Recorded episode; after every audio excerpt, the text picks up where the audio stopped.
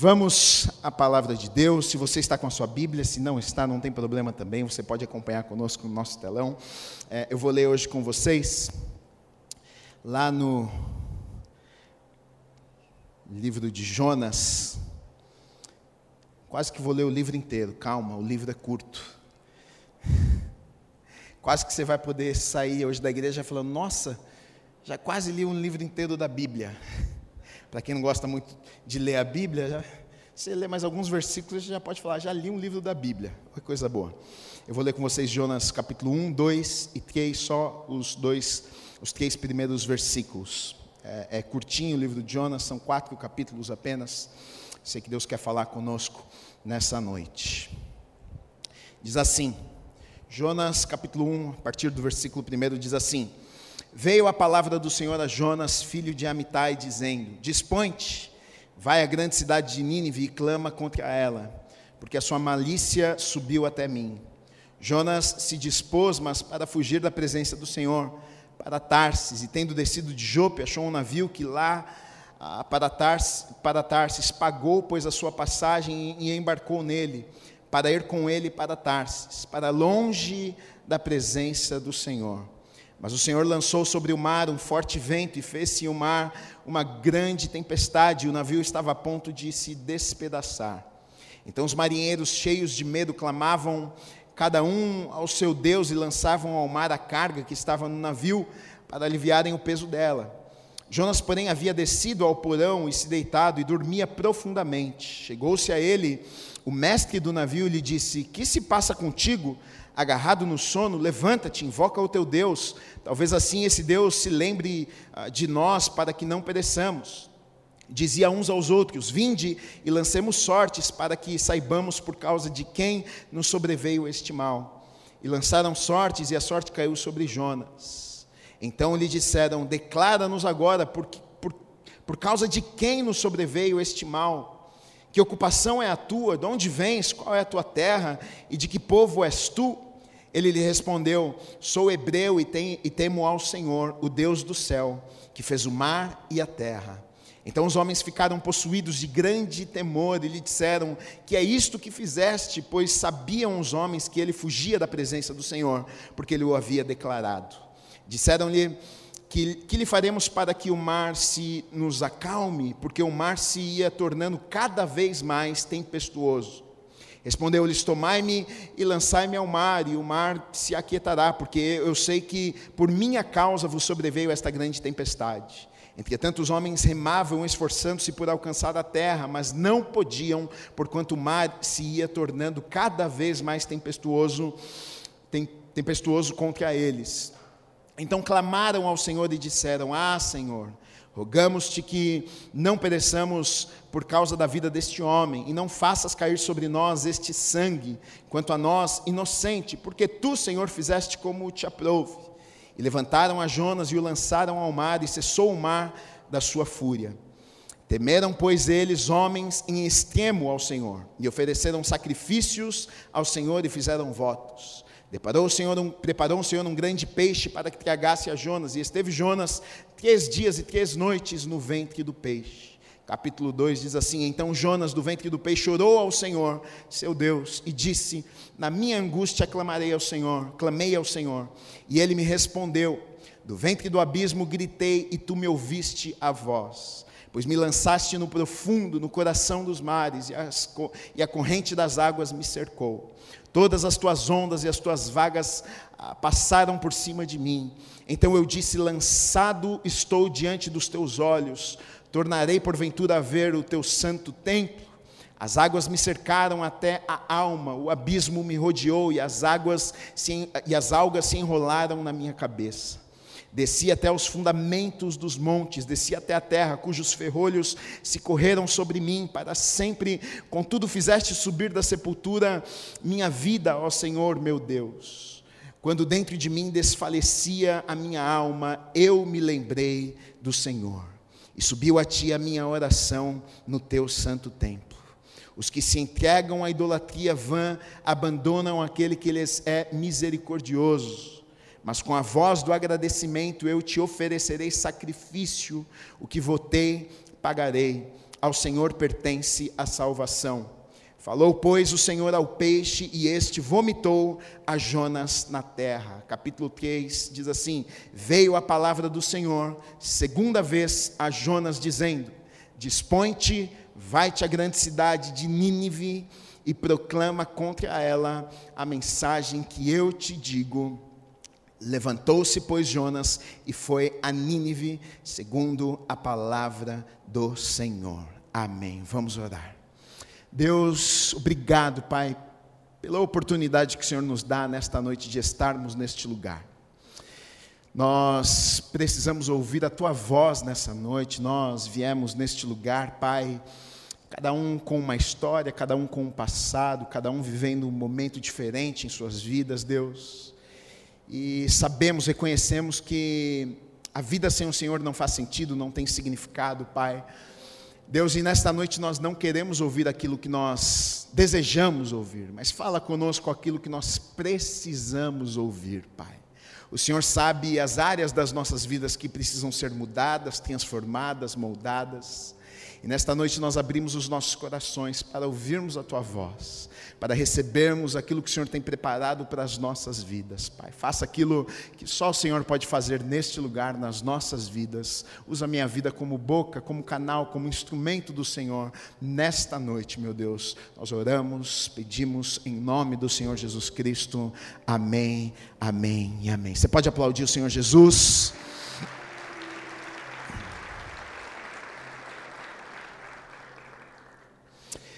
Essa é uma história extremamente conhecida. Se você, ah, se você, por exemplo, cresceu na igreja, você provavelmente na escolinha, na salinha da igreja, você no mínimo já fez um desenho disso aqui. Você já aprendeu uma liçãozinha disso aqui, do grande peixe que engoliu um homem e depois vomitou esse homem. É uma historinha que a gente conhece.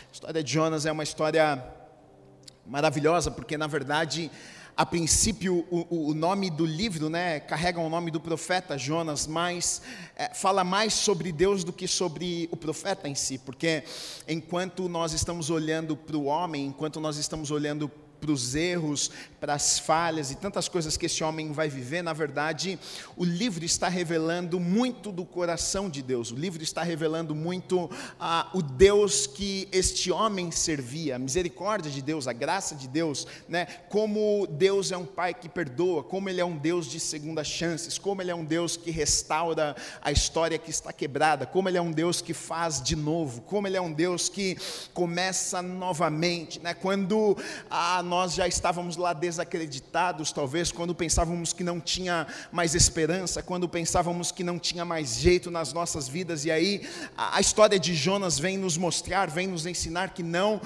com Deus é diferente, que com Deus, quando Deus entra na história, que quando Deus ah, aparece na história, tudo pode mudar, tudo pode transformar, Ele pode dar uma reviravolta, Ele pode dar uma segunda chance, Ele pode fazer aquilo que nós não poderíamos fazer se estivéssemos sem Ele nas nossas vidas. Na verdade, a história de Jonas fala muito sobre isso, fala, revela muito quem é esse Deus, revela muito o coração de Deus. Né?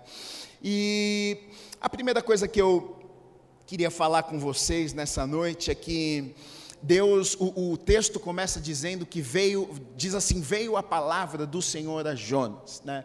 Deus deu uma palavra a Jonas, Deus deu um direcionamento a Jonas, Deus falou para Jonas fazer uma coisa. Deus ah, falou para Jonas: Olha, você deve ir à cidade de Nínive, porque você vai pregar a palavra lá, você vai levar uma mensagem, porque aquele povo está com o coração distante, aquele povo está longe, aquele povo está no pecado, e, e na verdade é o seguinte: eu vou destruir aquela terra, se eles não se arrependerem, se nada acontecer, eu vou levar destruição, é, algo terrível vai acontecer naquele lugar. Só que o que acontece é que Jonas, ele, ele não queria levar essa mensagem para aquele povo. Por quê? Porque Jonas conhecia o Deus que ele servia. Jonas sabia que Deus era um Deus misericordioso. Jonas sabia que ele servia um Deus cheio de graça.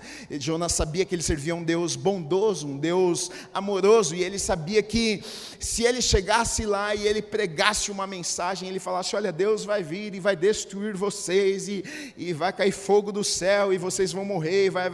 Jonas sabia que o coração do povo iria quebrar, e se o povo se arrependesse, Deus iria perdoar aquele povo e Deus iria restaurar a sorte daquele povo. Jonas, Jonas sabia disso e ele não queria isso. Por que é que Jonas não queria isso? Porque na verdade, Nínive, que era na verdade a capital da Síria, aquele povo era inimigo do povo de Israel. Já de tempos, não, não era ah, de, de ontem, ah, de tempos aquele povo vinha ah, batalhando contra Israel, contra o povo de Deus e perseguindo o povo de Deus. Então eles tinham na verdade uma rincha entre os, aqueles povos e aí de repente Deus diz o seguinte: olha, vai lá e leva uma mensagem para o inimigo, leva uma mensagem lá para o seu inimigo dizendo, olha, que eu vou destruir a, a, o povo deles, eu vou destruir aquela terra.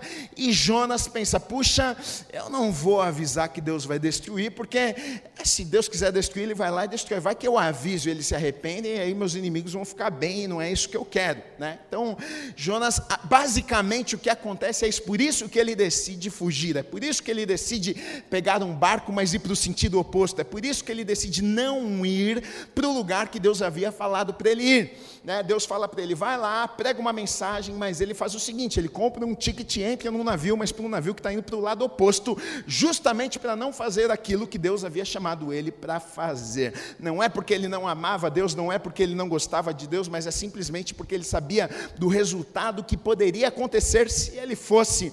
Agora, a primeira coisa que me chama atenção aqui é que Começa o texto dizendo: Veio a palavra do Senhor a Jonas, e Deus falou com Jonas, e deu uma orientação a Jonas, e deu um direcionamento de Jonas. Então, a partir desse momento, Jonas, ele, ele sabia qual era a vontade de Deus para a vida dele.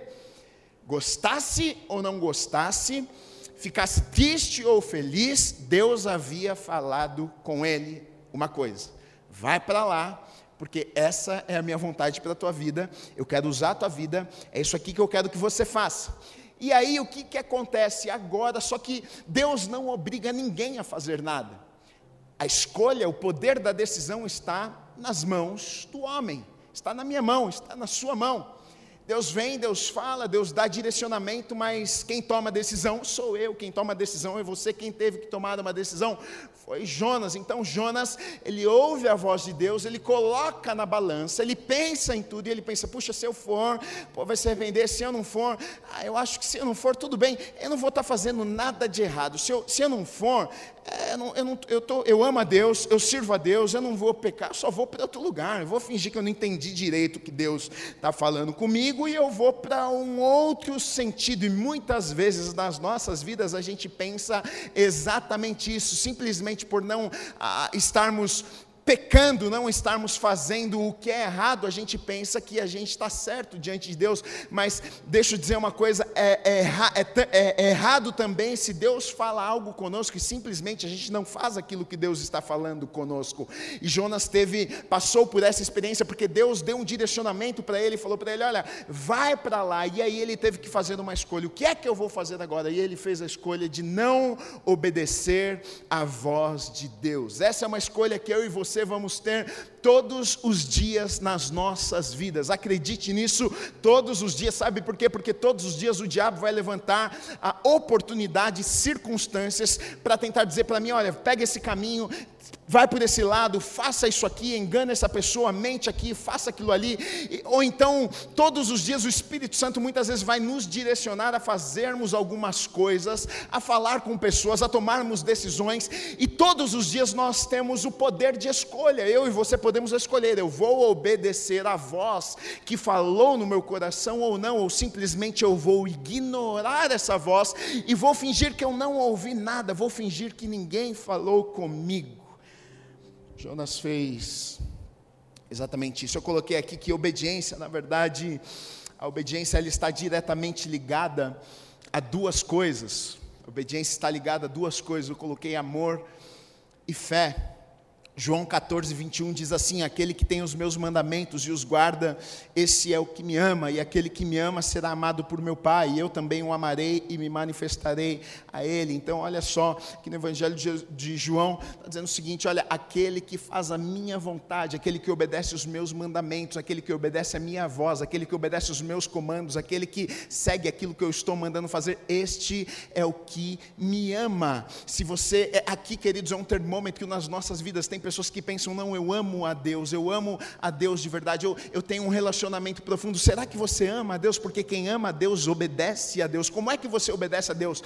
A, a Deus se revela através da sua palavra. Você obedece a palavra de Deus. Ah, não, você faz tudo o contrário que a palavra de Deus me ensina e, e te ensina. E aí você diz, não, mas eu amo a Deus. Será que você ama a Deus mesmo? Né? E eu coloquei outra coisa aqui também, fé. Romanos 1,5 diz assim: por intermédio de quem ah, viemos a receber graça e apostolado por amor do seu nome para a obediência por fé entre todos os gentios. Por que, que eu estou falando isso aqui? Porque muitas vezes para a obediência será necessário fé. Porque para a obediência, muitas vezes, a gente vai ter que obedecer sem ver, a gente vai ter que obedecer sem entender, a gente vai ter que obedecer sem gostar, a gente vai ter que obedecer sem sentir, ou então até sentindo, você sente que você não quer, e você vai e você obedece. Por quê? Porque você crê, porque você tem fé. Fé no quê? Eu creio que Deus tem o melhor, eu senti que Deus está me direcionando para lá. É, é, é o que aconteceu com Jonas. Pelo sentimento humano, ele não queria. Por quê? Porque tinha uma rincha, porque tinha uma briga. É, é como é que eu vou lá pregar para os ninivitas? Como é que eu vou para o meu inimigo e Deus vai perdoar, Deus vai restaurar. Eu não vou fazer uma coisa dessa. E muitas vezes é exatamente o que acontece nas nossas vidas. A gente acaba sendo direcionado pelos nossos sentimentos. As nossas decisões são tomadas por aquilo que nós estamos sentindo. Mas deixa eu dizer uma coisa: para a obediência será necessário muitas vezes fé. A gente não toma decisões nas nossas vidas simplesmente por aquilo que nós estamos sentindo, simplesmente, ah, porque é legal ou não é legal. Não, não, não. Se Deus mandou, se Deus direcionou, se Deus falou, eu confio, mesmo eu sentindo ou não sentindo, estando com vontade ou não estando com vontade, estando feliz ou não estando feliz. Eu falo isso aqui sempre, e é verdade, queridos. Tem algumas vezes que nós vamos obedecer a Deus chorando, tem vezes que a gente vai obedecer sorrindo e feliz, mas pode ser que algumas vezes Deus vai me pedir alguma coisa e Deus vai te pedir algumas coisas que a gente vai obedecer chorando, porque no momento que Ele nos pede, a gente não consegue entender ainda, a gente não consegue enxergar o futuro, a gente pensa, mas Deus, por que é que o Senhor está fazendo isso, né? Às vezes Deus pede, olha, não é esta pessoa que você deve se relacionar, esta não é a pessoa que você deve se casar, mas Deus, eu amo essa pessoa, mas eu estou loucamente apaixonado, apaixonada, mas Deus sabe de todas as coisas, Ele sabe qual é o melhor para você, e no momento você não compreende, você sofre, você chora, mas quando é, é necessário fé para você tomar uma decisão, para confiar e acreditar que Deus tem o melhor para a sua vida. Então a sua decisão ela é pautada, ela é tomada não por aquilo que você está sentindo, mas é um passo de fé. Eu acredito que Deus está me direcionando porque Ele tem o melhor para a minha vida, mesmo na dor, mesmo chorando para tomar essa decisão. Eu vou tomar essa decisão porque eu creio, eu acredito que a palavra diz que Ele tem bons planos, Ele tem um bom futuro para mim, mesmo que eu não veja agora. Eu acredito que eu vou viver o melhor que Ele tem para a minha vida lá na frente, e eu vou tomar a decisão de obedecê-lo. Chorando algumas vezes, às vezes vai ser chorando, você não quer chorar no futuro, tem gente que toma muitas decisões erradas e vai sofrer muito no futuro. Às vezes, querido, é melhor chorar, querida, é melhor chorar alguns dias no presente e ter um bom futuro.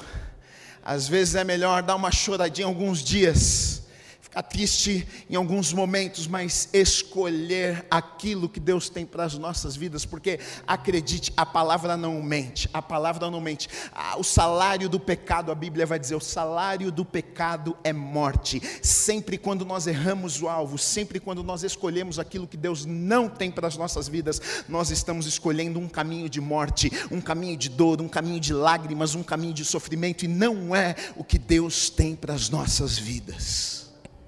Então, Jonas, quando ele decide, na verdade, quando ele toma a decisão e a escolha de eu vou no sentido oposto, na verdade, ele estava deixando de lado aquilo que Deus tinha preparado para a vida dele. Ele escolhe tomar uma decisão por aquilo que ele estava sentindo, e ele decide não dar um passo de fé confiando na soberania de Deus, confiando que Deus estava no controle de todas as coisas.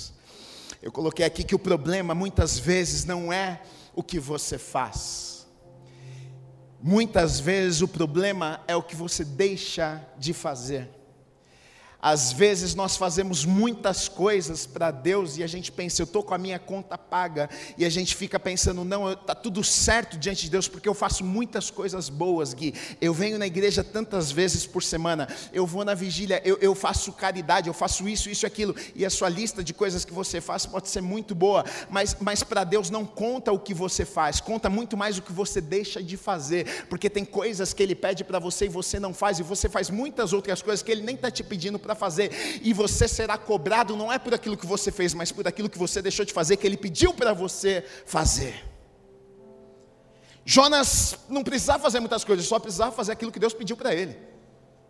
Ele não precisava enfeitar e querer mostrar para Deus muitas coisas e falar: não, olha, eu vou para outro lugar, pode ficar tranquilo, Deus, eu vou, eu não vou para Nínive, mas eu vou, eu vou para Jope, eu vou chegar lá, eu vou pregar, eu vou. Não me interessa o que ele ele podia ganhar, podia ganhar muitos lugares, ele podia ganhar pessoas, mas não era o que Deus estava pedindo nele. Né? Lá em 1 Samuel acontece isso aqui com, com o rei Saul, na verdade, o rei Saul ele, ele faz muitas coisas para agradar a Deus, e o profeta Samuel vai confrontar confrontá-lo e vai falar para ele, querido, você está confundindo as coisas porque você está pensando que para Deus o que importa é o que você está fazendo, e é o que ele vai dizer lá em 1 Samuel 15, 22. Porém, Samuel disse: Tem porventura o Senhor tanto prazer em holocaustos e sacrifícios, quanto em que se obedeça a sua palavra, eis que o obedecer é melhor do que o sacrificar, e o atender melhor do que gordura de carneiros. O rei Saul estava pensando: olha, eu vou sacrificar, eu vou matar animais, ele estava arrumando desculpas para os erros dele. E aí o profeta Samuel vai dizer o seguinte, querido: você está pensando que você vai, vai arrumar uma desculpa é, por causa dos animais que você está sacrificando para Deus? Muito mais importa a tua obediência do que aquilo que você está fazendo aqui. O que importa é se você ouviu a voz dele, se você está obedecendo o comando que ele deu a você. Então, queridos, não é simplesmente o que você está fazendo, é o que você está deixando de fazer. O que é que Deus falou com você? O que é que Deus colocou no teu coração? O que é que Deus te incomodou, aonde Deus mandou você ir, com quem Deus mandou você estar, aonde Deus mandou você estar, é, qual é a faculdade que Deus mandou você fazer. Deus te direcionou para algumas coisas e simplesmente você ignorou a voz de Deus. Você faz muitas coisas boas, mas isso para Deus, no final das contas, não interessa. O que interessa é o que você não está fazendo o que Ele te pediu para fazer.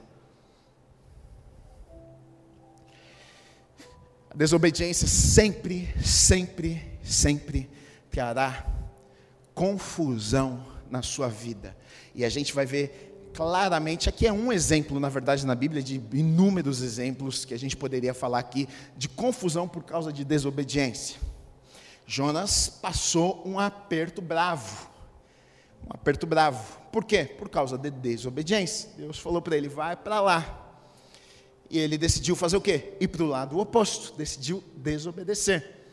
E porque ele decidiu desobedecer, o que, que aconteceu com ele? Ele pagou o ticket, ele entrou no navio e tranquilamente foi tirar uma soneca, mas o navio começa a bater de um lado para o outro e uma grande tempestade começou a acontecer e o navio ia afundar e está todo mundo desesperado, pensando, nós vamos morrer nesse lugar, aonde que está o problema? Começaram cada um a orar para os seus deuses, cadê, cadê, cadê? Quando acham, Jonas está lá no porão, chama esse homem, o que, que esse homem está fazendo dormindo? Está todo mundo com medo de morrer? Acorda ele, meu filho, ora aí para o seu Deus, está todo mundo desesperado, eles iriam morrer, é, a coisa devia estar tá tão feia que eles começaram a jogar as coisas para fora do, do barco, as, as cargas, as malas, com medo, tentando deixar deixar o barco mais leve, porque nós vamos morrer. A gente precisa, de alguma forma, dar um jeito nesse negócio. Por que é que eles estavam vivendo aquilo ali? Por causa de um erro de uma pessoa.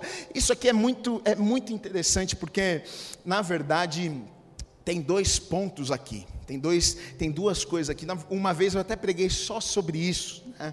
tem duas coisas aqui que me chamam a atenção. A primeira delas é o que eu estou falando para vocês: que sempre quando nós desobedecemos, a gente atrai confusão para as nossas vidas. Pode ter certeza, querido, vai ter tempestade, vai ter confusão, vai ter chuva, vai ter medo, vai ter pavor, vai ter problema. Você pode ter certeza disso. Não é que se a gente anda com Deus não vai ter problema, não, mas aqui eu estou falando com um problema que ia todo mundo morrer ia todo mundo, barco ia afundar e a coisa ia ficar feia mesmo. Né? Agora, é, a segunda coisa que me chama a atenção aqui é que Alguém que estava naquele navio tinha a culpa do que estava acontecendo? Não, mas ia pagar a conta junto com Jonas. Já pensou nisso? Alguém era culpado ali? Alguém estava. comprou ali o ticket, estou indo para o lugar que eu preciso ir, e de repente vou morrer junto com um cara que decidiu desobedecer a Deus, e eu não tenho nada a ver com isso, e eu vou pagar uma conta que não é minha. Então, deixa eu dizer uma coisa para você, eu acho que se você vive tempestades na sua vida, a primeira coisa que você precisa fazer é identificar o porquê que você está vivendo a tempestade. De onde vem essa tempestade? A tempestade é por causa de desobediência, porque pode ser para, analisa. Será que eu estou em desobediência? Será que eu estou indo no sentido errado? Será que Deus me deu um direcionamento e eu estou vivendo tudo isso aqui porque Deus falou para eu não estar aqui? Porque Deus falou para eu não estar com essa pessoa? Porque Deus falou que esse não é do trabalho para mim? Porque se você está fazendo isso, a única forma de resolver o seu problema, sabe qual é? Se você mudar, não tem jeito. Crente, entenda uma coisa: não adianta você orar, não adianta você jejuar, não adianta você fazer a corrente, não adianta, não, não adianta, você precisa mudar. Tem gente que pensa o seguinte: não, olha, eles podiam ficar ali orando, orando, orando, mas se Jonas não fosse tacado do barco, a tempestade não ia, pra, não ia parar, não. O problema não ia parar. E tem gente que não resolve o problema e só ora pedindo, oh Deus, resolve o meu problema. Não, resolve você o seu problema. Muda você de direção. Deus falou para você ir para lá e você está indo para o sentido oposto, e aí você viu que a sua vida está uma confusão, e aí você está pedindo para Deus: Oh Deus, muda minha história, me ajuda. Olha que eu vou morrer, eu estou numa tempestade, me ajuda, me ajuda, me ajuda. E eu vou te dizer uma coisa: infelizmente, Deus não vai te tirar dessa tempestade, porque na verdade é, você nem precisaria estar vivendo no meio da tempestade se você estivesse indo no caminho que Ele falou para você ir. Então a única forma de você sair dessa tempestade, tempestade é se você decidir mudar o sentido, mudar o caminho e escolher fazer aquilo que Ele te chamou para fazer, aí o problema acaba. Não é que todos os problemas vão acabar, mas pode ter certeza, você não vai se sentir desesperado do jeito que você está se sentindo. Você não vai ficar com medo de morrer, não. Você sabe que vai aparecer uns problemas, você fala, opa, mas está tranquilo, Deus está no barquinho comigo. Esse barquinho chacoalha para cá, chacoalha para lá, mas não vai afundar, não. Deus está comigo nesse negócio. Eu sei que eu estou no lugar eu sei que eu estou na direção certa, eu sei que eu estou fazendo aquilo que Deus me chamou para fazer. Não, não, não, não, não. Inimigo pode, eu vou pisar na cabeça de Satanás, porque comigo não, está tudo certo aqui agora. Quando você sabe que você está indo na direção errada, meu amigo, aí o diabo fala, eu vou te matar. E você fala, e vai me matar mesmo, porque eu estou errado. Não adianta você vir no altar. Uh!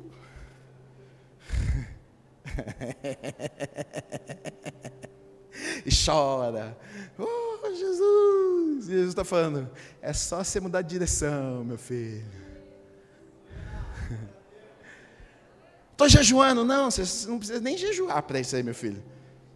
Só dá minha volta, 180. Vai para o outro lado. Ah, Senhor, fala comigo. E Jesus está falando, mas eu já falei. A gente quer que Deus fale com a gente 280 vezes. Ele já falou já. Você já falou, por que, que ele vai falar de novo? Já falou, já está falado. Só você obedecer aquilo que ele falou. Ah, mas eu não sei se ele falou. Faz o seguinte, então, se você não. Tem gente que fala assim, ah, eu não sei se Deus fala comigo, como é que eu sei? Faz, faz uma coisa, pega a sua Bíblia e abre, e Deus vai falar com você. Acabou. A Bíblia é a palavra de Deus. Então, ah, Deus não fala comigo. Fala, abre a sua Bíblia lá, que você vai ver que Deus vai falar com você. Rapidinho. Rapidinho. E aí ele vai te dar direcionamento. Vai por aqui, vai por ali, faz isso, vai aqui. Ah, aí você vai dar um passo aqui, você fala, hum, ai, não sei, isso não é para mim não. Aí você sente que você tem que ir para cá, sente, o Espírito Santo de Deus começa a nos direcionar. Começa a nos direcionar. A gente pisa num lugar, a gente fala: opa, isso aqui não é para mim. A gente vai para outro e fala: opa, aqui eu tenho paz, aqui eu sinto que é de Deus para mim. Foi que nem o dia que eu entrei nesse lugar. Eu, eu pisei aqui a primeira vez e falei: opa, aqui é a igreja, é isso aqui. Liguei para meu pai e falei: pai, é, temos. Ele falou: é, vou lá dar uma olhada. Ele foi, pisou, me ligou e falou assim: também? Também acho, hein? Eu falei: já foi tinha nem falado com o proprietário, nem sabia valor, não sabia nada. Eu falei, já é. Já está aí, já. Depois a gente resolve. O, o, o, resto é menos importante. importante é saber se é de Deus. Se é de Deus, o resto depois a gente dá um jeito. A gente não, Deus dá um jeito. a gente vai. Agora, problema só resolve quando você muda. O problema é que o ser humano não gosta de mudar. A gente é duro, a gente é cascudo, a gente não quer mudar, a gente não reconhece, a gente é, é a gente é orgulhoso, porque se a gente está indo nessa direção, e, e, é difícil nós reconhecermos que a gente pegou o caminho errado, né? Quem já passou por isso? Você, você errou o caminho e você sabe que você está errado, você decide andar meia hora a mais só para não reconhecer para os outros que você errou. Ah, errou o caminho? Não, não, não, estou. Tô... É orgulhoso, cara. Errei, mano. Pô, já fiz isso várias vezes. A gente não gosta de reconhecer que nós erramos, mas mais rápido que eu e você nós reconhecermos, errei, vai ser mais rápido que você vai resolver os seus problemas. Você vai sofrer menos, você vai chorar menos, você vai passar menos dor. Jonas precisou cair ser jogado. A gente olha para essas histórias e a gente muitas vezes não mede o tamanho. Assim, a gente não imagina. Você já imaginou ser tacado no mar, um peixe, um grande peixe, te engolir, você passar dentro da barriga, do, no ventre do peixe lá três dias e três noites, no meio das águas, daquelas coisas. Meu amigo, eu acho que eu tinha morrido antes de. Sei lá. Identifique o porquê da tempestade, eu falei com vocês. Agora eu coloquei aqui a desgraça. Pode ser o fim, ou um recomeço. Isso vai depender de quem? De mim. Isso depende de você. Porque nós temos, como eu falei, o poder da escolha e da decisão. Isso depende de nós.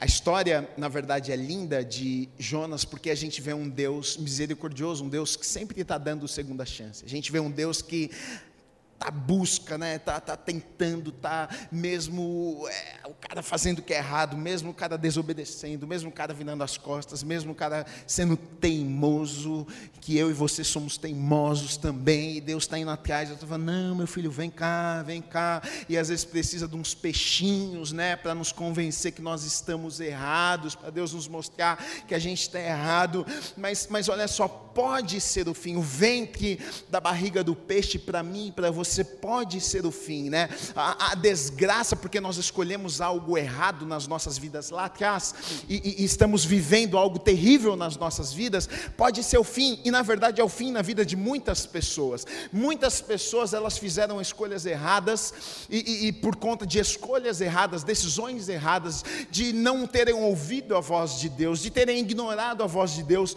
hoje vivem coisas terríveis em suas vidas, né? Vivem coisas que não é aquilo que Deus Deus tinha preparado para a vida delas, e muitas vezes, mesmo estando neste lugar terrível, as pessoas não reconhecem, as pessoas não, não caem em si, as pessoas não dizem: Olha, puxa, realmente, olha, eu, eu, eu preciso mudar, eu estou aqui porque eu errei, eu falhei, e muitas pessoas continuam, muitas pessoas passam o resto da vida na desgraça, no sofrimento, no choro, e não é isso que Deus preparou para a minha vida, não é isso que Deus preparou para a sua vida eu acredito de verdade que enquanto nós respiramos, enquanto Deus não nos levou desta terra, queridos, nós temos a oportunidade, nós temos a chance ainda de vivermos o melhor de Deus nesta terra. Não importa o que nós vivemos até aqui, não importa as tragédias, não importa os sofrimentos, não importa a dor. Ah, Gui, mas o meu passado é escuro, mas o que eu vivi aqui foi ter, até aqui foi terrível. Eu vivi coisas terríveis, mas queridos, eu acredito acredito que se você está respirando ainda, se você, se Deus está permitindo que você esteja vivo e viva ainda, existe ainda uma segunda chance para você viver o extraordinário de Deus na sua vida, talvez algo que você nunca imaginou. Talvez você pense, puxa, mas não tem como, porque eu errei tanto, eu falhei tanto, puxa, eu, eu vou pagar um alto preço por aquilo que eu fiz, mas Deus é um Deus misericordioso que faz faz mais uma vez nas nossas vidas, que nos dá uma nova chance, que restaura, que olha para quem nós vamos ser, não para quem nós fomos, não para o nosso passado. Deus sempre está buscando o melhor de nós, não o pior, não aquilo que nós fomos. O diabo sempre vai olhar para mim e para você e tentar nos lembrar daquilo que nós fomos, aquilo que nós fizemos, mas Deus está olhando para mim e para você dizendo: "Olha, foi para isso que eu te chamei. Você é, você é, você é um, um homem, você é uma mulher ungida. Olha, eu sonhei com você, você nasceu com um propósito, enquanto o diabo está dizendo: "Não, não, não, não, não. Você vai morrer no ventre do peixe, você vai ficar aí. Você tomou decisões erradas na sua vida, você fez escolhas erradas na sua vida. Você vai ficar aí. Deus está dizendo: "Não, não, não, não. Tem uma segunda chance para você. Eu ainda posso fazer algo na sua vida e através da sua vida, mas você tem que escolher lá no ventre do peixe, nas profundezas do mar, num lugar escuro, num lugar úmido, num lugar molhado, num lugar de medo, num lugar de dor, num lugar de sofrimento. A palavra diz que Jonas levanta os seus olhos, ele se lembra de Deus e ele, e ele se arrepende. Ele diz: Deus, olha, se tiver uma oportunidade, e Deus ouve o clamor de Jonas, Deus ouve o nosso clamor, Deus ouve as nossas orações. Não cai uma lágrima do meu olho, não cai uma lágrima do seu olho que Deus não saiba, que Deus não conhece. Tenha certeza disso, que se você quebrantar o teu coração, se você derramar o teu coração, se você se arrepender, Deus pode fazer na sua vida o que ele fez na vida de Jonas.